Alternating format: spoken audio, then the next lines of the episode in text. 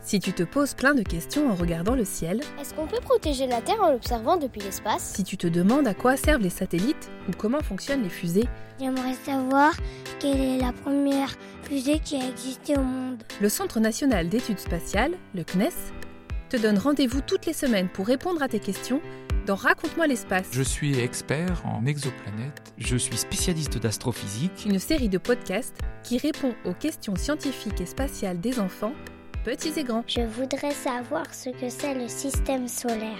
C'est une excellente question.